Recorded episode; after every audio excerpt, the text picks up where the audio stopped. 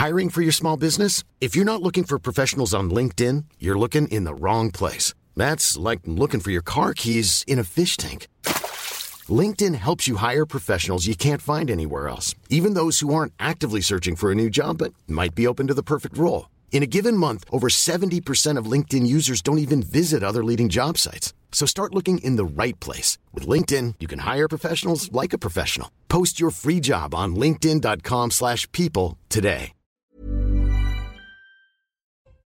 19h, c'est l'heure. Ravi de vous retrouver ce soir à la Minute Info. Simon Guillain pour les informations du soir. Bonsoir Christine et bonsoir à tous. Le terroriste Salah Abdeslam, incarcéré dans une prison de la région parisienne, c'est ce qu'a annoncé aujourd'hui le garde des Sceaux Éric Dupont-Moretti.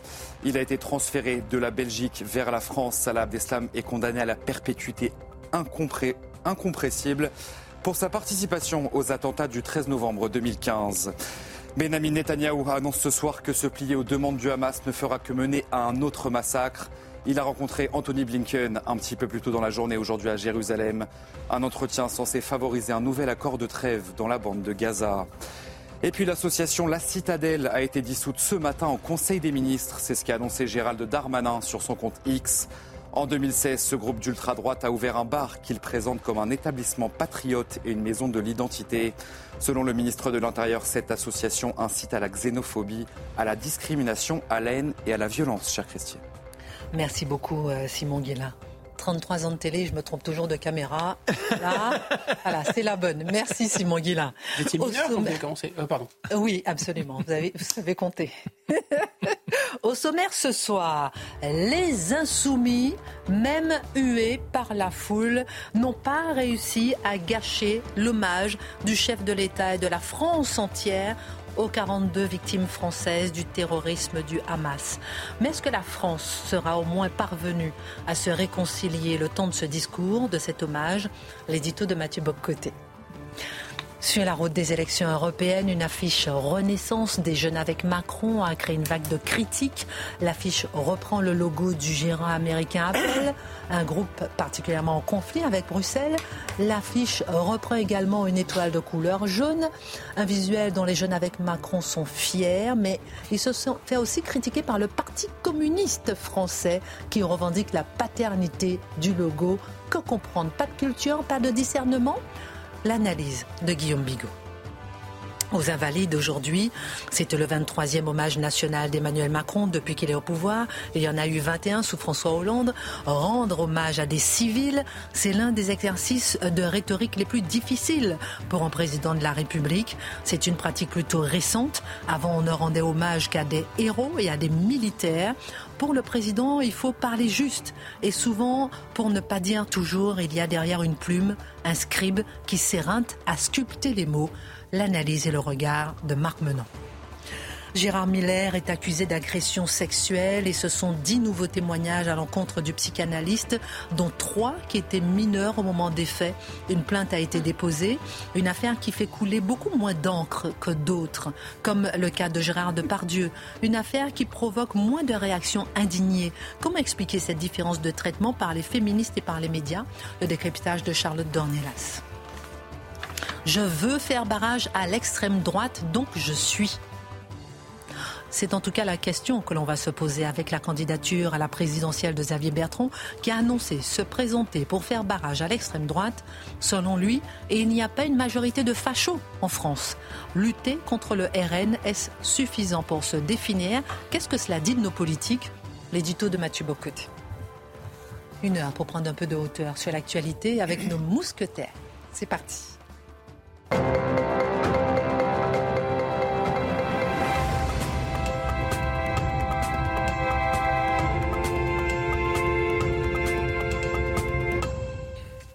Bonsoir à tous. Je me suis encore trompée de caméra. C'est pas celle-ci, c'est celle-ci. Oh là là. Ça va, j'apprends encore. Hein, bah oui, bah oui, vous êtes stagiaire. Hein, quand on vous regarde, on dit elle débute dans le métier. J'adore. Charlotte est en forme? Très. Les mousquetaires de gauche? Ainsi formulé, c'est étrange. mais ça va toujours. Et moi, je suis mousquetaire de droite. Hein. C'est étrange aussi. C'est ma gauche à moi, mais oui. Je sais comment vous faire bondir, en tout cas. C'est aujourd'hui euh, que se tenait l'hommage national aux victimes françaises du Hamas. Mathieu Bocoté, on le sait, il s'est accompagné ces derniers jours d'une polémique entourant la présence de LFI à l'événement, malgré le désaccord des familles des victimes. Oui, et je pense que pour revenir sur cet événement et le discours notamment euh, senti d'Emmanuel Macron, il faut revenir, je crois, sur ce qui a construit la polémique en quelque... En fait, qu'est-ce qui s'est passé qui fait en sorte qu'on a presque eu une, substitution d'événements. Donc non pas un hommage, mais une querelle nationale dans le rapport à Israël. Le point de départ, il faut y revenir, c'est la réaction des familles. D'abord, dans une un hommage un peu tardif. Hein. Tous l'ont noté, c'est un hommage un peu tardif pour ces victimes du Hamas. Euh, un hommage non seulement tardif qui fait qu'il est un peu décalé par rapport à l'actualité.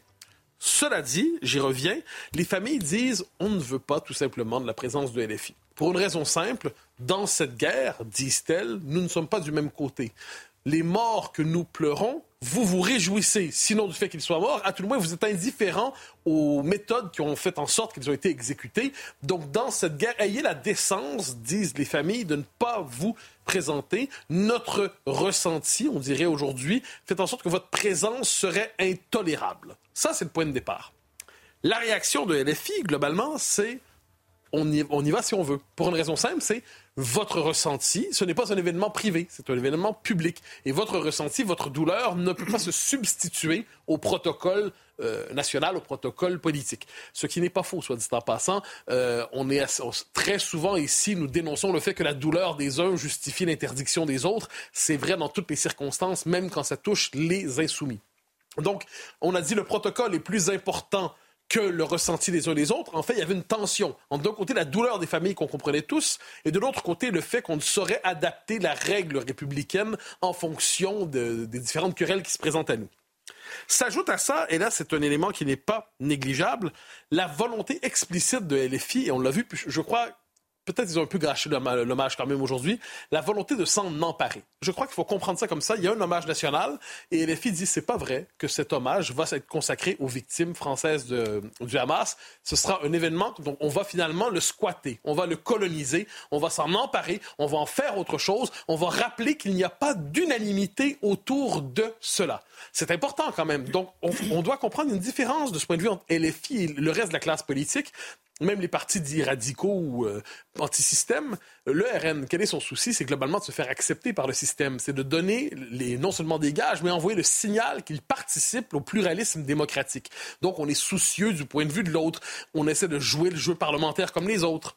Dans le cas de LFI, le signal envoyé, c'est mais on se fout complètement de ce que vous dites, les enfants. On s'en fout complètement. Nous avons notre propre système de légitimité. Vous avez beau nous dénoncer, vous avez beau nous maudire, tout cela alimente notre quête d'être le parti de la grande opposition radicale à tout le système politique.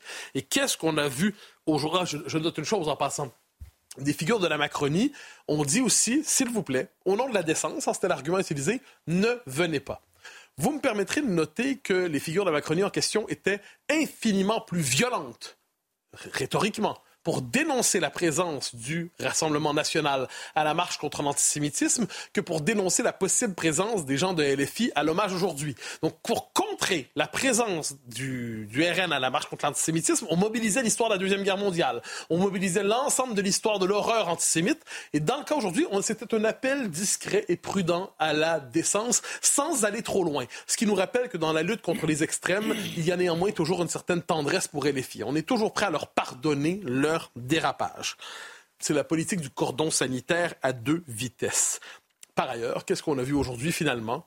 Dans l'indifférence absolue aux critiques qu'il susciterait, dans l'indifférence absolue aux huées, dans l'indifférence absolue aux critiques, les gens de LFI se sont présentés. Euh, Émeric Caron, qui n'est pas le plus subtil, je dirais, ni le plus modéré dans ce parti, euh, Madame Panot, qui était là aussi, donc des figures qui assument clairement un parti pris non seulement pro-palestinien, mais pro-palestinien tel qu'il s'exprime aujourd'hui avec le Hamas, eh bien, il se permettait d'être là sans gêne. Alors, si on n'a pas tout ça à l'esprit, on ne comprend pas pourquoi, finalement, l'hommage d'aujourd'hui était un hommage un peu en décalage avec la réalité des choses. Alors, euh, on va montrer, euh, pendant que je vous relance sur la question, Emmanuel Bompard, qui était euh, aujourd'hui aux Invalides et qui euh, s'est fait un peu remonter les bretelles par euh, Meir Habib, qui lui disait qu'il avait un peu de dignité, il ne serait pas sur place. Vous allez voir les images pendant qu'on parle et que je vous relance sur est-ce qu'il s'agit, selon vous, d'un coup médiatique finalement de la part de LFI. Voilà, c'est l'image qu'on voit ici où il a osé lui dire que s'il avait un peu de dignité, il ne serait pas là. Mais retourner la formule, je me permets de commenter la scène, mais Manuel Bompard s'en fout moi, on devait me désaccord avec Manuel Bompard, mais voilà, quelqu'un qui dit Je ne vous demande pas la permission de faire quelque chose. Si l'ensemble des acteurs de la classe politique cessaient de demander la permission aux gens qu'ils critiquent, il y a quand même, il se tient. Moi, j'ai pas de sympathie particulière pour LFI, je le cache pas. Mais qu'est-ce qu'on a On a quelqu'un qui dit Mais c'est pas à vous de décider si je suis ici ou non. Ça, c'est à noter. Je retiens quand même la chose. Non pas pour l'en féliciter, mais pour l'enregistrer. Et peut-être même, si vous permettez pas aller plus loin, c'est même pas qu'ils s'en foutent, même ce que vous avez dit peut-être que LFI, c'est surtout que ça fait partie de leur stratégie. Exactement, exactement. Vous avez tout à fait raison. Mm. Or, aujourd'hui, on a eu le discours d'Emmanuel Macron, et c'est un discours qui était, je crois, en décalage avec la réalité, et je m'explique. Je m'explique. Emmanuel Macron a cette phrase qui en a touché plusieurs. Nous sommes 68 millions de Français endeuillés par l'attaque terroriste du 7 octobre dernier. C'est une phrase magnifique, mais c'est une phrase fausse. Elle est aussi fausse que magnifique. Parce que ce n'est pas vrai que 68 millions de Français sont endeuillés. Il y a une proportion significative de la population qui n'est pas endeuillée et qui, bien au contraire, et j'y reviendrai, au moment des attentats, on, ah, pas des attentats, en fait, de cette agression, de ce pogrom, ont applaudi ou s'ils n'ont pas applaudi, ils ont tout de suite relativisé. Et s'ils n'ont pas relativisé, ils ont excusé. Donc, on était dans le grand écart. Quand Emmanuel Macron dit 68 millions de Français, tout le monde sait que c'est faux. Tout le monde le sait et pourtant il le dit. Alors qu'est-ce qui s'est passé? Quel est le, grand écart qui se révèle? C'est que tout simplement, il n'y a plus en, France un seul peuple. Il y a plusieurs peuples en France. Je ne sais pas si tous peuvent se dire également français, mais ce qui est certain, c'est qu'il y a plusieurs peuples qui cohabitent qui n'ont pas la même mémoire, qui n'ont pas la même inscription civilisationnelle, qui n'ont pas le même rapport à l'histoire, qui n'ont pas le même rapport au monde. Et qu'est-ce qu'on voit dans cette séquence? En fait, je me permettrais d'aller plus loin. La France, avec 1789, on pourrait dire c'est une fracture des philosophies. Hein. Il y a, finalement, il y a deux Frances qui s'affrontent, puis une forme d'affrontement à finir. Mais finalement, il n'y a qu'un peuple français à travers tout ça. Entre l'instituteur et le prêtre, il y avait une morale commune, ce que disait Jules Ferry en son temps. Donc, il y avait un peuple uni dans ses mœurs et sa culture et sa langue et son identité, même s'il se divisait politiquement et philosophiquement on peut dire que depuis euh, la Ve République, il y a une union française autour du régime politique, même si tous n'étaient pas d'accord à l'origine, il y a une réconciliation française autour de la Ve République. Donc la France, aussi divisée pouvait-elle être en d'autres circonstances, c'était une division qui faisait mal, parce que c'était une division entre frères. Hein. c'est vraiment une logique de guerre civile quelquefois. Là, c'est pas ça qu'on voit aujourd'hui c'est qu'il y a un autre peuple qui s'est installé ici par les, euh, flux démographiques que nous connaissons, qui se dit, dans ce conflit, ne vous trompez pas, nous ne sommes pas du même côté. Et ils ne le cachent pas. Et les enquêtes d'opinion tendent à le confirmer. Donc la, fracture démographique, qui est souvent sociale, identitaire, qui est souvent documentée, et on l'a au visage. On l'a au visage. le, le, président de la République doit être capable de faire un discours où il a les mots appropriés, tout en sachant que son discours ne crée pas une réalité alternative qui réconcilierait tout le monde. Alors qu'est-ce qu'il dit? Il dénonce fermement le terrorisme, et avec raison. Il dit le terrorisme, mais il oublie de dire islamiste. C'est quand même pas un détail. C'est pas le terrorisme générique qui a frappé. Hein, c'est un terrorisme très particulier. Il ne croyait pas nécessaire de le nommer. Il dit le pire massacre antisémite de ce siècle. Il a tout à fait raison de le dire. Mais ensuite, il parle de l'ensemble des victimes, croyant, créant par là une espèce d'effet de répercussion, donc qu'il y a des victimes dans tous les camps. il y a des victimes dans tous les camps, il n'y a pas de doute là-dessus, mais il y a une agression initiale. On peut aller plus loin. Il parle d'agression antisémite, mais il évite un mot important, je crois, qui est le mot pogrom qui est pourtant qui est le mot qu'il faut utiliser pour nommer ce qui s'est passé en octobre en Israël. Alors quand on a tout cela à l'esprit, on se dit qu'on est devant un discours qui cherchait en fait à créer par la parole simplement ce qui n'existait pas dans les faits. Alors c'est important un discours. Mieux vaut tenir un discours qui dit la France au fond d'elle-même se sent unie, mais on sait est-ce que le discours peut créer ce qui n'existe pas dans la sociologie, dans la réalité, dans la démographie euh, Ça, c'est une bonne question qu'on pourrait se poser. Alors, est-ce que la France sera au moins parvenue à se réconcilier le temps de ce discours, le temps de cet hommage? Je, ne crois pas. Vous avez eu un commentaire qui, qui m'a touché au début. Vous dites LFI ne sera pas parvenu à gâcher l'hommage. J'ai osé. mais je ne suis pas d'accord avec vous, vous me le pardonnez. J'ai senti ça, que vous n'êtes pas d'accord avec moi, mais j'ai osé. Parce que je, veux quand même garder le positif. Je, comprends je veux quand même garder cet hommage. Vous voyez ce que je veux dire Et ça vous honore, mm, et, je comprends, mais de, mon, point de vue, hmm. LFI a réussi à s'emparer de l'hommage. Soyons honnêtes. Pourquoi? Parce qu'au oui, parce qu'au final, quand, on dit, quand Emmanuel Macron nous dit, j'y reviens sur son 68 millions, et que tout le monde au même moment dit mais c'est faux, mais c'est faux pour plusieurs, pour plusieurs. On ne parle pas ici de centaines de personnes, pas de milliers de personnes, on parle de millions de personnes. Devant tout cela, ils disent que ces morts, au plus, les morts d'Israël sont des, Français sont des victimes de guerre. C'est des victimes de crimes de guerre au pire. S'ils utilisent le mot terroriste, c'est pour dire mais Israël est encore pire en tant qu'État terroriste. Donc qu'est-ce qu'on a eu devant nous aujourd'hui? On a eu le dévoilement, mais il faut dire que les dévoilements se multiplient ces temps-ci, entre une structure symbolique, rhétorique, complètement décalée par rapport à la réalité du pays. Je ne suis pas de ceux qui croient que la parole peut se substituer à la réalité des choses. Donc cet hommage aurait été une pause, une pause, une trêve peut-être, une volonté de suspendre un instant un instant les divisions du pays. Mais ce soir, le pays est de retour à la case départ. Et la case départ, c'est qu'une partie importante du pays, de la France aujourd'hui, applaudit le Hamas et pleure les morts euh, du Hamas et non pas les morts euh, français en Israël. On va écouter un extrait euh, d'Emmanuel Macron cet après-midi, enfin ce matin, ce midi, aux Invalides. Et dans les notes de musique d'un lieu de fête ont éclaté les tambours de l'enfer et les téléphones de nos enfants qui jusque-là filmaient les joies de leur vie sont devenus les boîtes noires de l'horreur. Elles nous entreront, ces images. Le ciel livide qui se zèbre de missiles. Les brigades infernales qui écument le festival se répandent dans les plaines, puis dans les villages, fracassent les portes, font irruption dans les foyers, dans les chambres, sous les lits. Les déflagrations, les cris de massacrons les juifs, les grenades, les hurlements, les pleurs, puis le silence. Et puis il y a eu euh, des moments euh, importants au début qui ont vraiment euh, touché, qui ont ému. on va essayer de revoir aussi ces moments où les portraits sont montrés aux invalides. Ensuite, on fera un tour de table. J'ai envie de vous entendre aussi sur la question.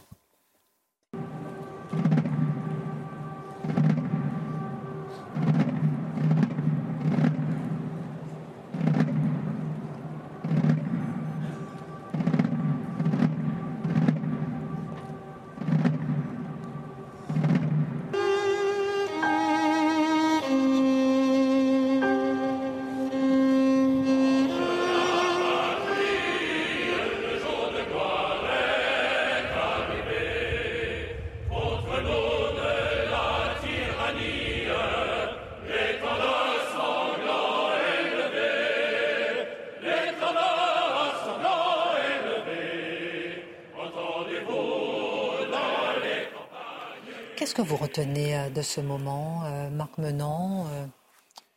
Et ce qui est essentiel dans un instant comme celui-là, forcément, les mots portent l'intention du président, ce désir d'unification, mais sans la mise en scène, on ne pourrait pas être dans cet élan de fusion morale. Et ce qui est formidable, c'est la manière dont ça a été conçu et d'entendre cette garde républicaine entonner à Capella la Marseillaise crée une sorte de frisson émotionnel qui, à cet instant-là, crée véritablement pour celui qui est devant son téléviseur, qui regarde l'événement, même s'il ne se sentait pas concerné, je pense qu'il chavire en son âme et qu'il sent qu'il se passe quelque chose. Il est au moins ouvert à l'interrogation.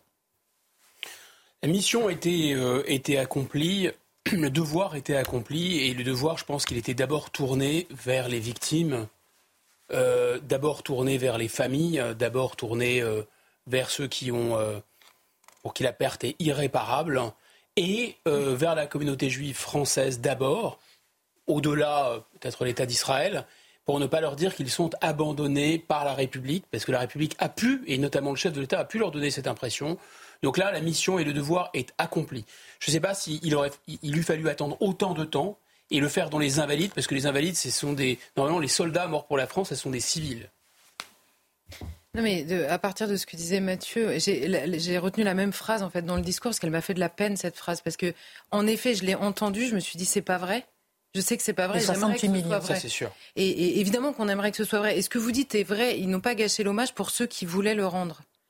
Mais donc la question demeure entière pour ceux qui ne le voulaient pas. Donc c'est vrai qu'il y a eu, il y a eu quelque chose qui s'est cassé. Et par ailleurs, quand Emmanuel Macron fait lui-même le lien en disant ça résonne par rapport à ce qui s'est passé à Nice, mm. à Paris et, dans beaucoup d'autres endroits, il a raison encore une fois pour ceux qui voulaient rendre cet hommage. C'est pour ça qu'il était rendu. C'est parce qu'ils étaient euh, français, parce que toutes ces victimes étaient françaises. La question, elle se pose quasiment à chaque attentat. Hein. La question que pose Mathieu, elle se pose à chaque attentat en France et elle se pose de manière exponentielle parce que là, nous avons un conflit étranger qui ne risque pas de s'importer, qui est importé par la force des choses en France. Donc il y a deux camps. Donc malheureusement, même les, les cœurs ne peuvent pas s'ouvrir de la même manière à l'interrogation dès lors qu'ils ne sont pas du même côté on va dire, de la, de la barricade dans cette guerre. Et je suis la première. Franchement, ça m'a fait de la peine, moi, je vous le dis. Je un point très bref, c'est que je suis complètement d'accord, complètement d'accord avec ce que l'un et l'autre ont dit. Simplement, ce qui a été révélé aussi, c'est que ces gens-là sont en minorité. Ils ne sont pas la France. Et euh, je reviens sur ce que vous disiez, euh, Mathieu, même si on a peu de temps, mais euh, est-ce qu'il n'est pas, pas justement dans son rôle de chef d'État de, de, de, vouloir unifier, même si c'est faire semblant? Je réfléchis hein, par rapport à ce que vous dites qui est très juste. à ce moment-là, des 68 millions, c'est vrai que tout le monde s'est dit waouh. Mais est-ce qu'il n'est pas dans son rôle? Est-ce que ça n'a pas aidé peut-être un peu à unir le pays C'est une question. Ne serait-ce qu'un instant? Je, ne veux pas m'improviser rédacteur de discours pour le chef de l'État non plus. Mais je dis comment je le formulerai à ma manière mais s'il dit la France est endeuillée, mm. s'il dit le peuple français est endeuillé, s'il dit notre peuple est endeuillé, c'est vrai. Mm. S'il dit 68 millions de Français sont endeuillés, c'est faux. Mm. La formulation, euh, en plus, c'est assez parce que le président de la République est effectivement le président de la France mm-hmm. et pas de chaque Français individuellement. Mm-hmm. Donc la formulation, finalement, nous conduisait euh, sur cette nécessaire observation du décalage entre son discours et la réalité. Et je m'en désole évidemment, comme Charlotte, ça va de soi, mais je pense que les termes étaient mal choisis finalement. En tout cas, cet hommage sera rediffusé sur CNews ce soir à 21h50. Mon cher Guillaume, samedi 3 février, les jeunes avec Macron, ont publié sur les réseaux sociaux une affiche commune aux membres de Renew, le parti centriste au Parlement européen. Pour la première fois, de Lyon à Prague, de Paris à Berlin, de Berlin à Madrid, nous allons partager la même affiche. Se félicite la formation macroniste en publiant donc deux clichés dévoilant le visuel, voilà, on voit ici, euh, et le slogan Think Different, pensez différemment. Qu'en pensez-vous, justement, mon cher Guillaume euh, Parce que ça a beaucoup fait réagir. Oui, d'abord, ça a l'air d'être un sujet beaucoup infiniment plus léger, et ça l'est aussi que euh, ce qu'on vient d'évoquer auparavant. Et, en fait, c'est quand même un sujet plus grave que ce que, que, ce que ça y paraît. Qu'est-ce que ça paraît Oui. Euh, qui, sont les gens qui brandissent euh, l'affiche? Ce sont les, les JAM, les JAM, les jeunes avec Macron. JAM en anglais, c'est leur confiture. Mais ça veut dire aussi. Euh, c'est la vérité. jeunes avec Macron. Mais vous savez qu'ils font rien par hasard. Tous les mots qu'ils choisissent, c'est très pensé, etc. Ils ont des cabinets de, de, consultants, de communication, qui payent fort cher avec notre argent pour réfléchir à tout ça. Bon, alors, Renew, qu'est-ce que c'est Renew? Alors, Renew, c'est du en même temps. Évidemment, c'est-à-dire, ce ne serait pas drôle c'est le, Renaissance, donc c'est le nouveau nom du parti présidentiel qui s'appelait auparavant En Marche. Ça aussi, c'était une recherche, puisque c'était les initiales d'Emmanuel Macron. En Marche, on ne sait pas trop vers où, enfin si, vers l'Europe apparemment. Et il s'est rebaptisé Renew Renaissance. Et mais c'est en même temps Renew le nom d'un groupe libéral centriste euro. Alors Eurofana, euh, euro, à mon avis euro bêta, enfin bon, euro, euro très très euro euh, fanatique euh, au Parlement européen. Voilà, donc qui est le troisième groupe au Parlement européen, avec 101 euh, députés pour l'instant, qui représentent 24 pays. Déjà, ça, ça mérite d'être souligné parce que c'est le premier parti, disons, qui gouverne dans un pays de l'Union européenne, dont le chef hein, de l'État se revendique, enfin, a un parti qui est celui du Parlement européen, qui est un parti transnational. On va marquer une pause parce que ça vaut le coup d'être décrypté cette étoile de couleur jaune, cet appel au, géant américain Apple, et puis ce, parallèle avec euh, euh, l'étoile du Parti communiste français. On marque une pause, on revient pour décrypter cette image qui a beaucoup fait parler sur les réseaux sociaux. À tout de suite. On retourne sur le plateau de Face à l'info. On va continuer à décortiquer cette affiche. Juste, on a appris que François Bayrou déclare qu'il ne rentrera pas au gouvernement, faute d'accord profond sur la politique à suivre. Euh, source AFP, effectivement, on attend depuis quelque temps le, remaniement des informations qui traînent. Ça se trouve, on aura enfin un remaniement rapide, du coup, puisque c'était, on avait compris, François Bayrou qui euh, traînait un petit peu et qui tiquait un peu sur certains dossiers à suivre. Revenons sur cette affiche. Un mois, rapide. non, non, là c'était pour la, deuxième partie. La On l'attend depuis 48 heures. François Bayrou ne participera pas au gouvernement. Concentrez-vous sur votre chronique. Nous sommes inconsolables. Vous êtes déchaîné ce soir. Revenons sur cette affiche qui en dit long. Oui. On en était où? Alors, je, vous expliquais que d'abord, les gens qui avaient fait cette affiche, et le parti Renew, c'est vraiment le parti qui dit Amen à, l'Europe. C'est béni oui oui de l'Europe, c'est-à-dire la commission, tout ce que j'ai vérifié, hein, tout ce que la Commission propose.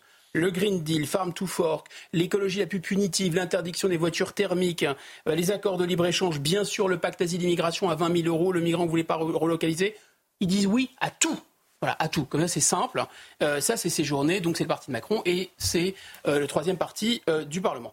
Maintenant, ce qui est incroyable, c'est que cette affiche, finalement, elle concentre énormément de symboles euh, de, de, ce que dit de ce que veut l'Europe officiellement, de ce que veut l'Europe un peu plus officieusement euh, de cette image. Cette image, qu'est-ce qu'elle dit? Donc évidemment, c'est un détournement au second degré, on l'aura bien compris, de la publicité de Steve Jobs d'Apple. Hein, avec la pomme, euh, il y a l'étoile à la place. Et le slogan qui est Think Different. Déjà, ce qui est assez drôle, c'est que cette histoire de second degré est très macroneux européiste, c'est-à-dire euh, on reste entre nous. Hein. Tu as la référence, oui, j'ai la référence, etc. Et en même temps, tout est second degré, on prend rien au sérieux, il n'y a plus le, le tragique de l'histoire. Mais surtout, ce qui est intéressant, c'est que là, euh, il est question de penser différemment.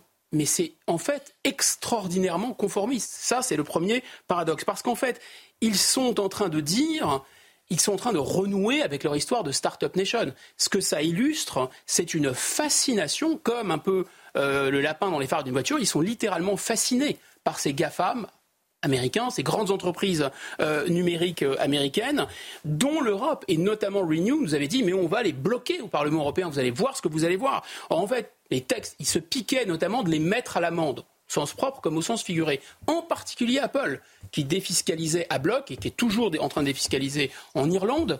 Et ils ont infligé à Apple une amende de 13 milliards d'euros. Vous savez combien on a été payé? Zéro. Parce que le juge européen a considéré que non, quand même, il ne fallait pas, etc. Ils ont trouvé des, vices de procédure. Moi, à mon avis, ils paieront rien. Mais on verra bien. Euh, là, les grandes lois pour euh, bloquer les GAFAM, ça veut dire que vous allez simplement appuyer plusieurs fois de suite pour accéder à un site Internet. C'est ça que ça veut dire. C'est de l'autorégulation qui sert quasiment à rien. Et à ce prix-là, on voit en réalité qu'il s'agit d'avouer euh, son admiration sa fascination, j'allais même dire son aliénation, pour reprendre un terme marxiste, c'est-à-dire le fait qu'il pense dans la tête des Américains, et en particulier des Américains californiens. Déjà, ils parlent, ils pensent en anglais, ils écrivent en anglais, violation d'article 2 de la Constitution, on est sur un document électoral, enfin, on est vraiment chez les fous, là.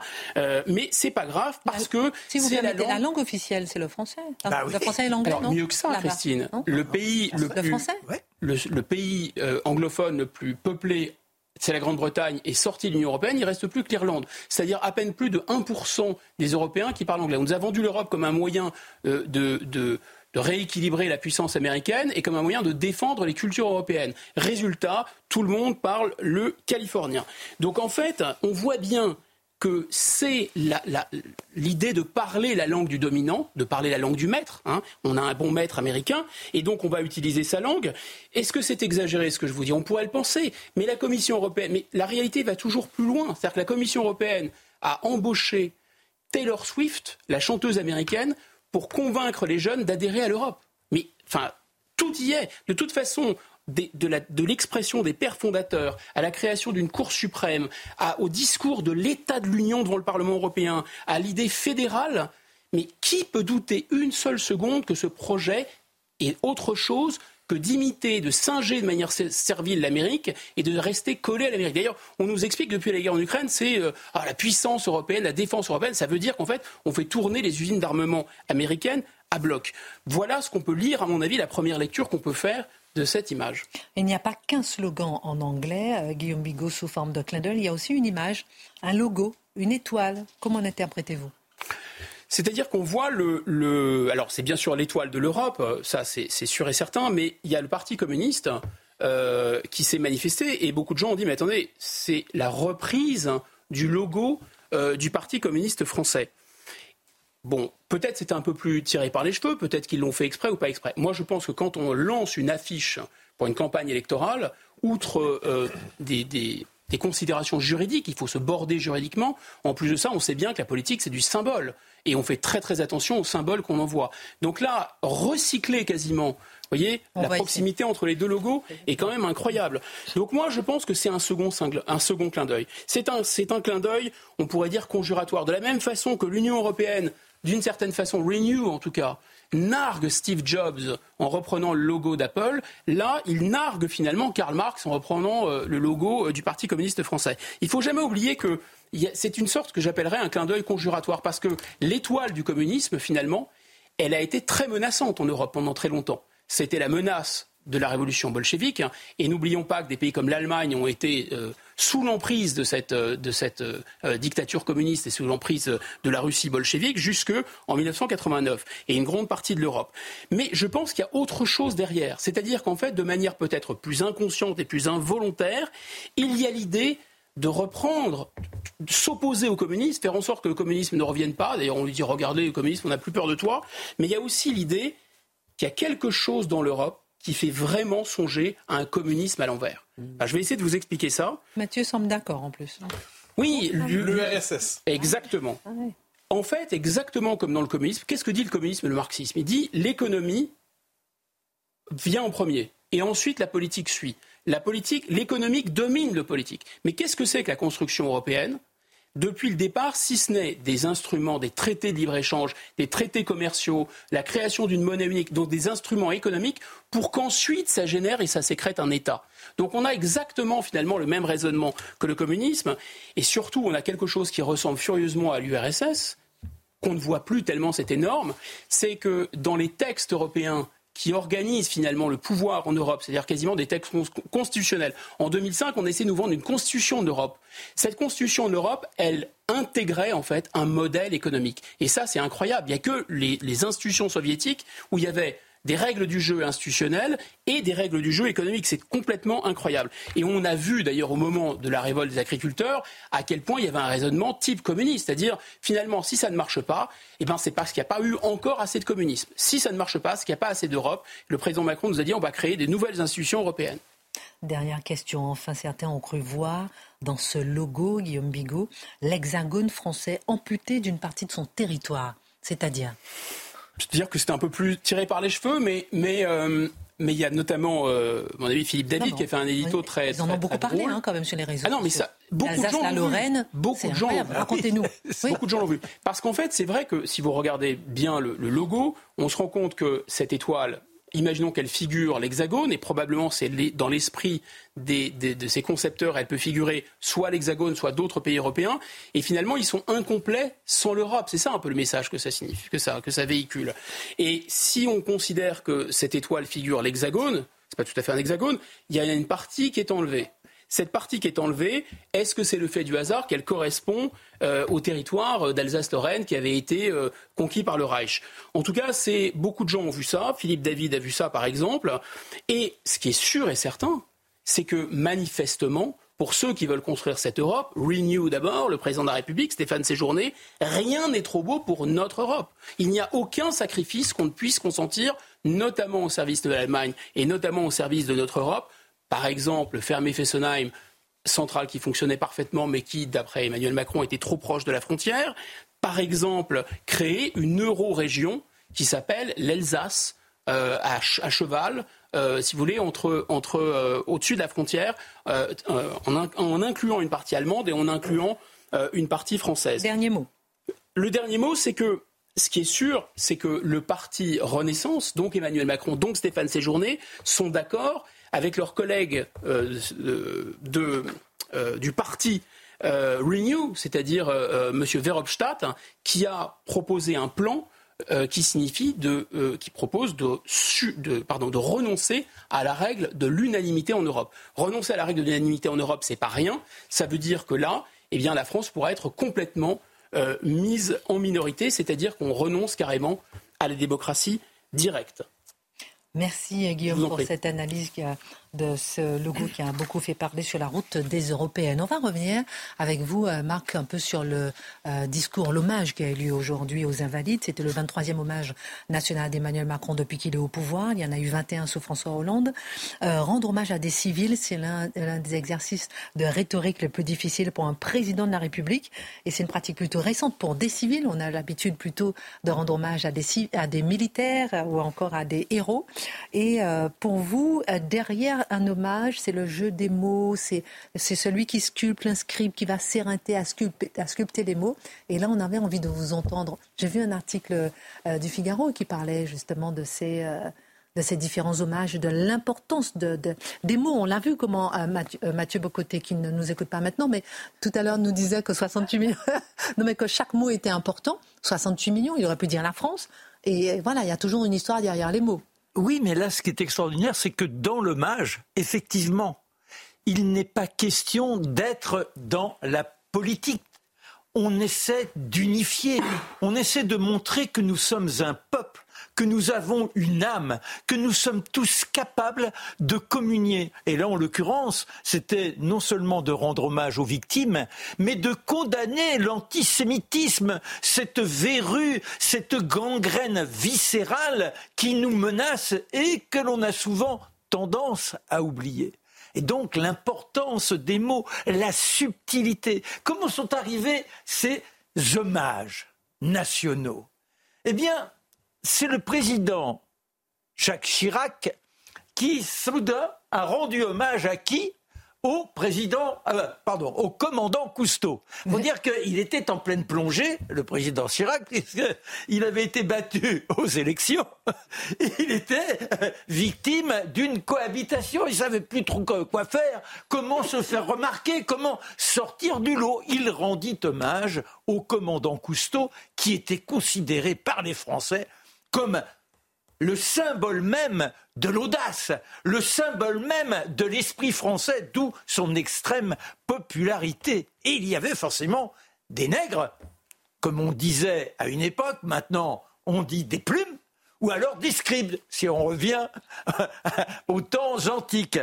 Et Christine Charbonnel faisait partie de ceux qui écrivaient pour Jacques Chirac. Alors elle raconte comment on se réunissait. Alors vous avez les conseillers, il y avait également M. de Villepin qui était là. Chacun lisait le discours tel qu'il était proposé par Christine Charbonnel. Ah, il y a une petite virgule qui manque là. On passe à côté de l'intonation. Chirac regardait si dans l'Assemblée, il y en avait un qui faisait la moue. Eh, qu'est-ce qui va pas, mon cher Maurice Ulrich? Eh, Ah bon, alors il faut reprendre. Et on avait M. de Villepin, vous savez, il flambe. C'est l'éloquence de Villepin. Et hop, il partait. Alors, Madame Chabanel, Charbonnel se fâchait, disait écoutez, dans ces conditions, que M. Villepin écrive le discours. Voilà, on, avait cette passion des uns et des autres dans un esprit très français, dans un esprit digne de nous, à savoir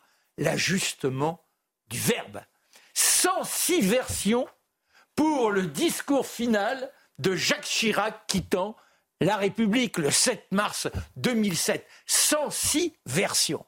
Alors après, nous avons eu la période Nicolas Sarkozy. Si j'ai bien compris, Nicolas Sarkozy, il aime paraître Nicolas Sarkozy, mais lui, il est plus dans, l'improvisation, vous voyez, euh, se sortir les tripes.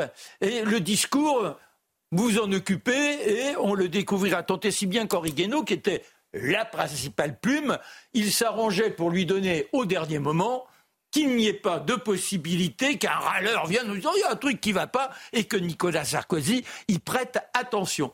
D'où une erreur phénoménale qui a été produite un jour alors qu'il était en Afrique et qui euh, le fit un, un, petit problème diplomatique puisqu'il remettait en question le propre de l'homme africain. Bref, Voilà sous Nicolas Sarkozy, qui rend hommage à qui?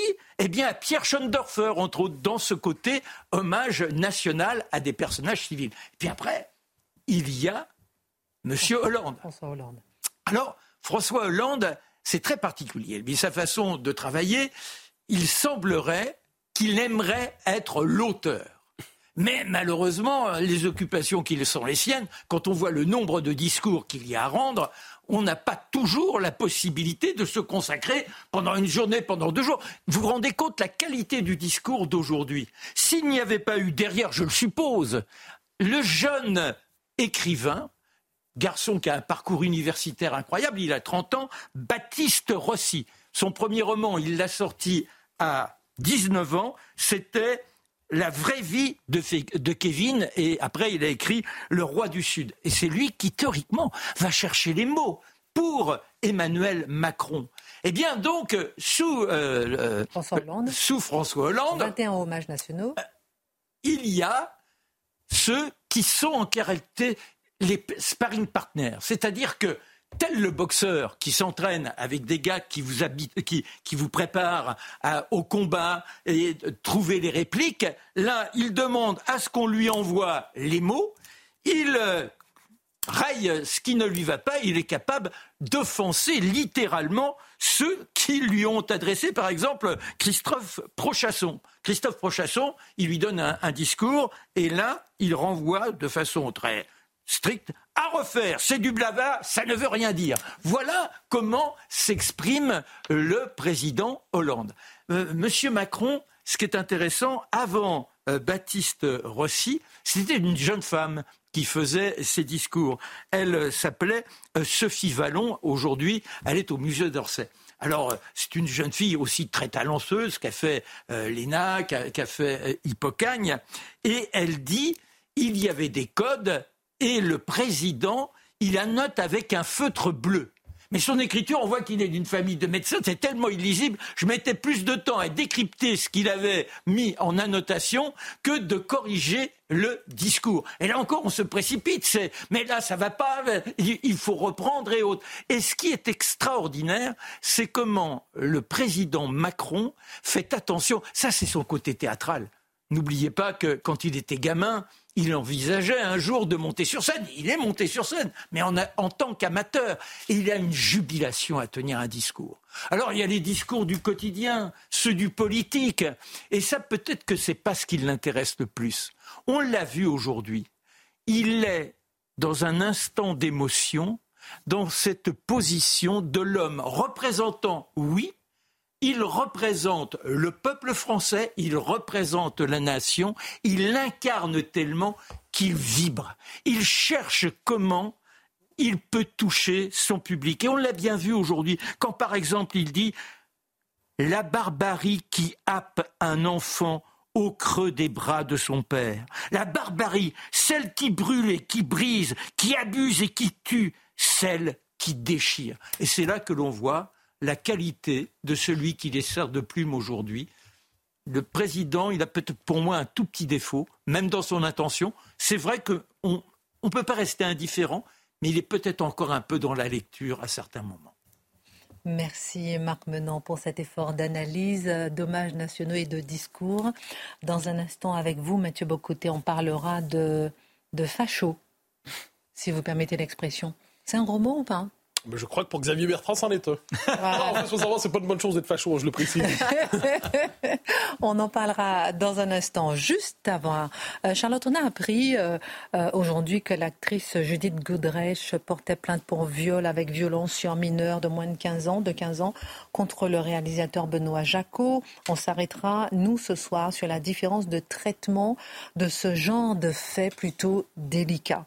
Ces derniers jours, le célèbre psychanalyste Gérard Miller a été accusé par plusieurs femmes d'agression sexuelle ou de viol, d'abord dans Elle, puis aujourd'hui dans Mediapart, une affaire qui fait couler beaucoup moins d'encre que d'autres et provoque moins de réactions indignées également. Deux poids, deux mesures, soyons clairs. Hein. Gérard Depardieu, par exemple, on voit que ça ne fait pas du tout les mêmes réactions. Comment expliquer tout cela? Euh, Déjà, précisons, vous l'avez dit, hein, c'est des sujets délicats, mais c'est une matière inflammable qui nécessite une précaution. Euh, nous le répétons systématiquement sur ce plateau, certains le répètent selon euh, les acteurs des dossiers et nous, on va continuer à le faire systématiquement.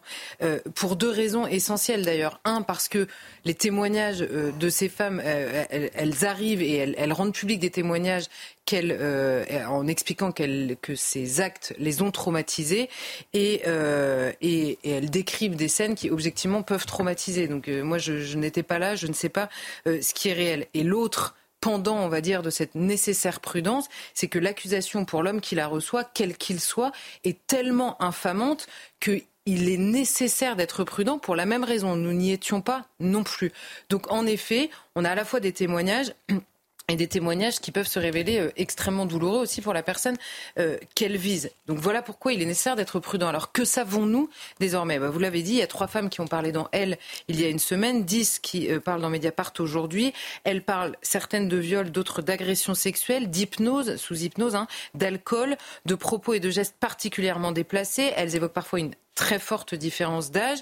Il y a certaines qui sont même mineures et elles évoquent souvent une rencontre sur un plateau de télévision. En fait, elles arrivaient dans le public. Euh, Gérard Miller venait les voir à la fin euh, de l'émission, ce qu'elle raconte. Euh, enfin, il y en a plusieurs qui racontent ça et qu'il les invitait chez, chez lui et que voilà, s'en suivaient les scènes, les scènes en question. Alors lui, important, qu'est-ce qu'il dit lui? Il nie toute agression sexuelle et viol, mais et, le mais vient de lui. Hein. il a envoyé son communiqué à euh, BFM, en l'occurrence, et il reconnaît l'existence des scènes qu'elle décrivent. Il dit qu'en euh, qu'en gros, c'est une différence de perception entre les deux, que c'était des rapports inégalitaires qu'il reconnaît aujourd'hui, qu'il a usé de sa notoriété sans s'en rendre compte, et il met euh, il met en gros ce qui s'est passé sur le dos d'une époque, et je mets entre guillemets parce que c'est lui qui cite une époque, et de la domination masculine, je remets les guillemets de Gérard Miller, comme s'il était dédouané par un système qui le dépasse et qui l'aurait combattu par ailleurs. Et c'est ça, à mon avis, qui est important dans cette euh, affaire, et d'ailleurs exactement comme une histoire de... Euh, de Judith Godrèche que vous évoquiez précédemment. D'ailleurs, Gérard Miller avait été accusé de l'avoir interviewé sur cette affaire en particulier, avec beaucoup de, bienveillance, pour le dire gentiment. Alors, il dit par exemple Gérard Miller, je sais que depuis le début du mouvement MeToo, des paroles essentielles ont émergé qui remettent en cause la façon dont les rapports hommes-femmes sont constitués dans notre société sur la base d'une incontestable domination masculine. C'est quand même une manière de reconnaître les choses tout en se dédouanant absolument euh, de ce qui aurait pu se passer parce que les rapports hommes-femmes, il y a beaucoup de femmes et beaucoup d'hommes qui n'ont pas à se plaindre ni des uns ni des autres, même dans cette période-là disons-le quand même. Par ailleurs, il dit aujourd'hui nous ne sommes plus dans. Alors il parle justement de cette affaire euh, euh, Judith Godrèche, enfin de, Benoît Benoît Benoît Jacot. Oui, Benoît. Oui, j'ai eu un doute là. Euh, où il est interviewé, on lui disait pourquoi vous avez été aussi bienveillant quand il vous racontait cette histoire? Il dit aujourd'hui nous ne sommes plus dans cet aveuglement collectif permettez-moi de rappeler systématiquement que l'aveuglement n'était pas collectif, déjà pour commencer. Il faut bien mesurer ce qui a changé, sinon on oublie ce qui a été révolutionnaire dans MeToo. Donc en réalité, ce ne sont pas les actes qui sont contestés du côté de Gérard Miller, c'est la perception de ces actes, je vous le disais, et il y a deux choses. On comprend dans son discours, dans son communiqué, un, il réintègre l'autre dans la libération sexuelle qu'il a voulu et qu'il a prôné. Hein. Miller faisait partie des gens qui l'ont accompagné du début à la fin. Il réintègre l'autre. Il existe donc, et c'est ce qu'on comprend dans le communiqué de Gérard Miller, il a compris avec MeToo qu'il existe des entraves à la jouissance qui s'appellent l'autre, tout simplement dans la relation sexuelle. Mais là, en l'occurrence, c'est pas un système que Gérard Miller a subi. C'est en l'occurrence quelque chose qu'il avait défendu. C'est important de le dire. Et encore une fois, je, ça, ne dit rien de ce que décidera la justice sur les actes. Je dis juste que lui euh, dit des actes qui ont été posés. Et par ailleurs, il y a la réintégration d'une morale extérieure à lui-même dans les actes qu'il pose. Oui, il existe des choses qui ne se font pas notamment sur ce terrain-là, oui, ça existe. Tout n'est donc pas relatif à ma seule conception de la liberté et du plaisir, mais là encore une fois, c'est moins un système que Gérard Miller a subi qu'un système, en l'occurrence sur le terrain sexuel, hein, qu'il a défendu et accompagné. Voilà ce que j'ai lu, on va dire, dans le communiqué de Gérard Miller, sans me prononcer encore une fois sur ce que dira la justice des accusations qui sont faites de ces actes. Hein. On constate par ailleurs, Charlotte Dornelas, un véritable deux poids deux mesures dans le traitement de ces affaires d'un Gérard à l'autre. Les féministes et les militants euh, politiques n'ont pas le même comportement. Comment l'expliquer? Oui, alors on a évidemment le journal Libération a un peu résumé ce deux poids deux mesures avec une une entière sur euh, Gérard Depardieu et une brève euh, de quelques lignes euh, sur Gérard Miller. Alors évidemment, il pourrait l'expliquer par mille raisons. Il y a eu des tribunes par-ci, des tribunes par-là. Notons que sur Gérard Miller, il n'y a pas eu de tribune du tout, ni des uns ni des autres, ni de ceux qui ont fait des tribunes contre Gérard Depardieu en l'occurrence. Donc il y a bien une différence de traitement qui, qui apparaît absolument évidente à tout le monde. Or, il y a deux choses qui me frappent, on va dire de manière générale, au-delà du cas de Gérard Miller et de Gérard Depardieu de manière plus générale. Un, Évidemment que l'étiquette politique ou idéologique n'épuise pas le comportement d'un homme. Soyons très clairs, il y a des, hommes qui se comportent mal, de manière délinquante, criminelle ou tout simplement mal, euh, absolument partout et en dépit de ces étiquettes. Mais idéologiquement, le mouvement de balancier qu'a représenté MeToo, c'est pas les uns contre les autres, c'est les enfants des uns contre leurs parents. Les enfants entre guillemets évidemment, mais idéologiquement, ça se passe dans la même famille idéologique, dans ce qu'on appelle très, euh, euh, enfin de manière un peu comment dire, euh, rapide, la gauche culturelle, tout simplement, qui a voulu cette libération sexuelle et qui a ses propres enfants qui lui disent mais stop en fait, tu vois, on existe, on n'a pas envie de ça. Là, on aimerait bien que tu poses des limites, tout simplement. Alors les frontières de cette gauche culturelle sont très larges. C'est pour ça que j'insiste sur le terme. Elles vont euh, parfois sur, à droite de l'échiquier politique cette fois-ci. Hein. La gauche, la gauche culturelle a fait beaucoup d'adeptes.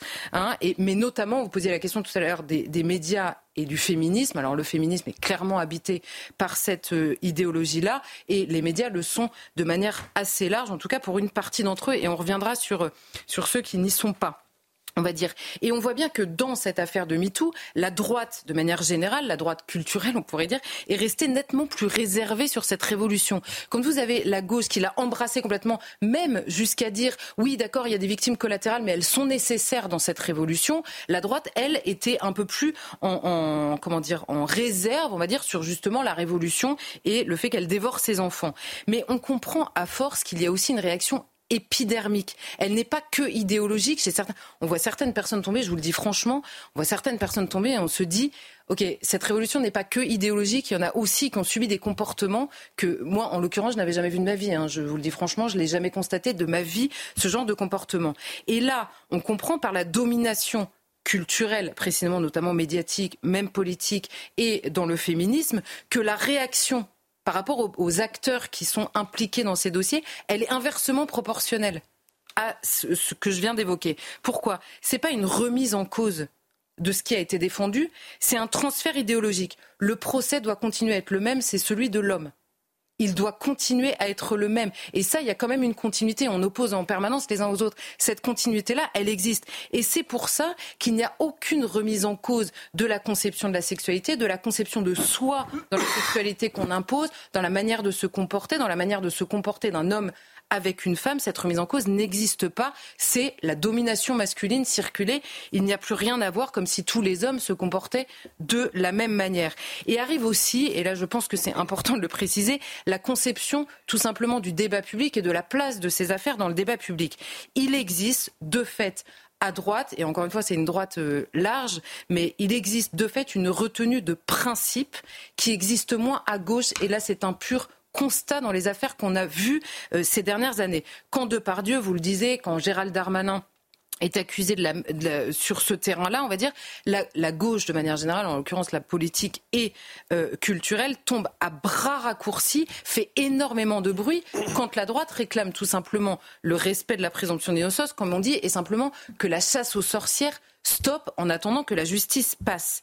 Mais quand c'est Gérard Muller, ça fait beaucoup moins de bruit. Pourquoi? Il faut expliquer pourquoi ça fait moins de bruit. Parce que la gauche fait moins de bruit, mais parce que la droite, à l'inverse, ne fait pas le bruit que la gauche ne fait pas. C'est quand même important de le souligner. Et d'ailleurs, euh, Jean-Luc Mélenchon, au moment de l'affaire Quatennens dans l'Assemblée, avait fait remarquer, sans remarquer ce qu'il était en train de dire, que à l'époque, alors il parlait de Madame Ménard, la droite et LREM, disait-il, ont demandé que cessent les huées. Il disait médiatiquement, vous n'allez quand même pas continuer à, taper sur Adrien Quatennens qui est passé devant la justice. Même la droite demande que les huées cessent. Mais, si seulement Jean-Luc Mélenchon pouvait demander à la gauche que les USS, en toutes circonstances d'ailleurs, euh, ce serait un pas énorme. Je note simplement, bon là c'est assez personnel comme analyse, mais que si la droite défend sur ce terrain-là des principes pour tout le monde, et que la gauche, là je prends l'exemple de la France insoumise qui a été euh, euh, confrontée, on va dire, à ces dossiers, et que la France insoumise prend les principes de la droite quand ça la concerne elle et garde les siens quand ça concerne les autres, c'est qu'a priori, il y a une différence de pertinence dans les modèles à suivre sur ce terrain-là. Et en l'occurrence, ce n'est pas celui de la France insoumise que je euh, plébiscite. Personne, pourtant, Charlotte, n'a clairement soutenu ou défendu Gérard Miller, même à gauche. Est-ce que ça, c'est pas important à noter? Oui, parce que tout le monde retrouve ses esprits en réalité quand c'est une personnalité autant étiquetée à gauche, on va dire, dans laquelle euh, qui, a tous ses amis dans, dans cette fameuse gauche morale euh, dont je parlais, tout le monde retrouve ses esprits. C'est-à-dire, les femmes peuvent témoigner. Leur témoignage est pris au sérieux, il est accessible à tous, sans que la traque soit, un, sans limite, sans raison, ni place euh, accordée, on va dire, à la nécessaire enquête professionnel. Et je note que, l'inverse, la droite ne défend pas les siens sur le terrain des actes quand ça arrive. Elle dit simplement pour euh, les siens, on va dire, ou pour les autres, nous ne savons pas exactement dans le détail ce qu'il s'est passé et il est nécessaire d'être prudent par rapport à ce témoignage. Et je sais, et je le précise, la justice ne trouve pas toujours de réponse sur ce terrain-là. Elle ne trouve pas souvent même, malheureusement, la vérité sur ce terrain-là. Mais il est nécessaire que nous ayons, comment dire, une régulation de la vie publique qui passe quand même par une justice qui est certes imparfaite, mais qui est nécessaire parce que nous n'avons rien d'autre. Et je cite simplement Manuel Bompard, qui est représentant la France Insoumise, qui a interrogé justement au sujet de Gérard Miller, qui a été longtemps un soutien de la France Insoumise, et il répond pour l'instant, c'est une accusation et j'imagine qu'il y aura une enquête judiciaire. Mais par principe, j'ai d'abord une pensée pour les victimes présumées de cette personne. On sent que dans cette déclaration, parce que c'est Gérard Miller, chaque mot est pesé. Si Emmanuel Bompard et tous ses amis pouvaient adopter le même euh, poids dans leurs mots pour chacun, euh, chacune des personnes qui sont accusées comme ça dans le débat public, je pense qu'on gagnerait en sérénité. Tous. Merci pour votre analyse, Charlotte.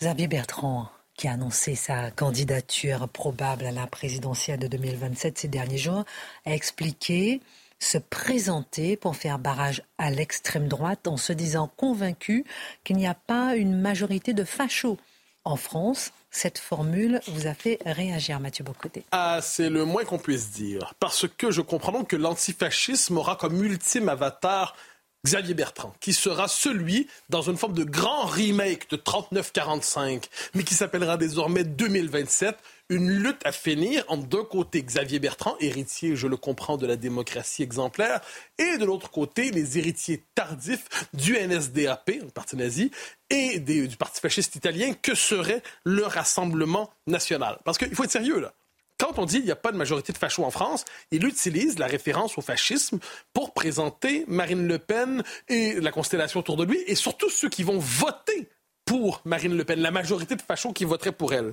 Alors, j'aurais envie de lui demander si j'avais l'occasion de le croiser, êtes-vous sérieux? Tout, tout êtes-vous sérieux? Monsieur Bertrand, vous êtes un homme intelligent. Euh, des fachos. Là. Vous êtes pour vous, la France est menacée d'une forme d'insurrection fasciste à travers Marine Le Pen. Je serais curieux de savoir ce qu'il entend par fascisme dans les circonstances. Ça serait intéressant. Est-ce que le mot facho réfère pas au fascisme et fait référence à autre chose? Si oui, je lui suggère d'utiliser un autre terme. Mais il y a aussi une, une évolution à la Hillary Clinton de Xavier Bertrand. Là, là, vous me demanderez pourquoi. Rappelez-vous ce moment où Hillary Clinton ne se contente plus d'attaquer Donald Trump, mais attaque les partisans de Donald Trump et ses électeurs en le basket of deplorables. Qu'est-ce qu'il fait à ce moment-là? Il décide, elle décide de diaboliser les électeurs en disant vous êtes coupables. Eh bien, de la même manière, lorsque Xavier Bertrand dit si Marine Le Pen l'emporte, ça veut dire qu'il y a une majorité de fachos en France, ça veut dire qu'il nous présente la France aujourd'hui comme un pays travaillé par une tentation fasciste. C'est quand même les mots de Xavier Bertrand. J'aimerais savoir si c'est vraiment son analyse. Sinon, pourquoi il utilise ces termes-là? Et imaginons un scénario, certes improbable, où Xavier Bertrand se retrouve au deuxième tour de la présidentielle, à la manière de l'homme providentiel qu'il est peut-être pour lui, euh, et il réussit à faire un 52% Bertrand, 48% Marine Le Pen. Il l'emporte.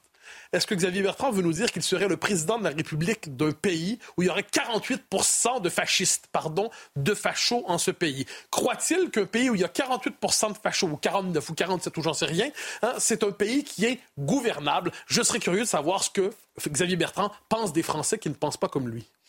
Un sondage paru aujourd'hui nous apprend que Marine Le Pen est en bonne position pour remporter la prochaine présidentielle. Qu'en retenir? Ah, je crois que Xavier Bertrand doit avoir eu une crise de larmes. Euh, ça, c'est le premier élément. Mais je suis pas certain que tous les Français sont dans cet état d'esprit. Encore, vous savez, je, je, parle beaucoup du décalage entre le discours de la classe politique, médiatique et le commun des mortels. Le, l'antifascisme est le dernier, vraiment, le dernier instrument rhétorique et politique de, pour d'une partie des élites pour conserver ses places. On va mobiliser jusqu'à la dernière image, la mémoire de la Deuxième Guerre mondiale pour empêcher un parti politique d'émerger parce qu'on craint qu'il finalement ne balaie la classe politique actuelle. Le commun des mortels, je pense, voit les choses autrement. Le 51 des Français qui voteraient pour Marine Le Pen, c'est pas une adhésion religieuse au Rassemblement national ou à Marine Le Pen. J'y vois simplement l'idée que les Français ont décidé de faire ce que leurs élites et les médias ne font pas. Ils ont normalisé le RN. Non pas comme le parti rédempteur, non pas comme le parti qui va les sauver tous, loin de là, mais comme un parti parmi d'autres pour lequel on peut voter ou non. Les Français qui adhèrent aujourd'hui au RN, on en connaît tous, hein? Eh bien, ce ne sont pas des fascistes, ce ne sont pas des fachos, c'est des gens qui disent globalement, je la préfère aux autres. Ça, on appelle ça une psychologie démocratique. En démocratie, c'est une question de préférence de l'un pour l'autre. Ce n'est pas le bien contre le mal. Et de ce point de vue, affirmer que le RN est un parti comme les autres, qu'on peut apprécier ou non. J'ai l'impression qu'aujourd'hui, pour Xavier Bertrand, c'est le seuil du fascisme, pour le commun, mais c'est finalement l'ultime transgression dans l'espace médiatique, et pour le commun immortel, ben, c'est une banalité. Merci euh, beaucoup pour votre analyse. Merci euh, Guillaume, Charlotte, Marc. Quelle excellente suite de programme tout de suite. L'heure des pros 2.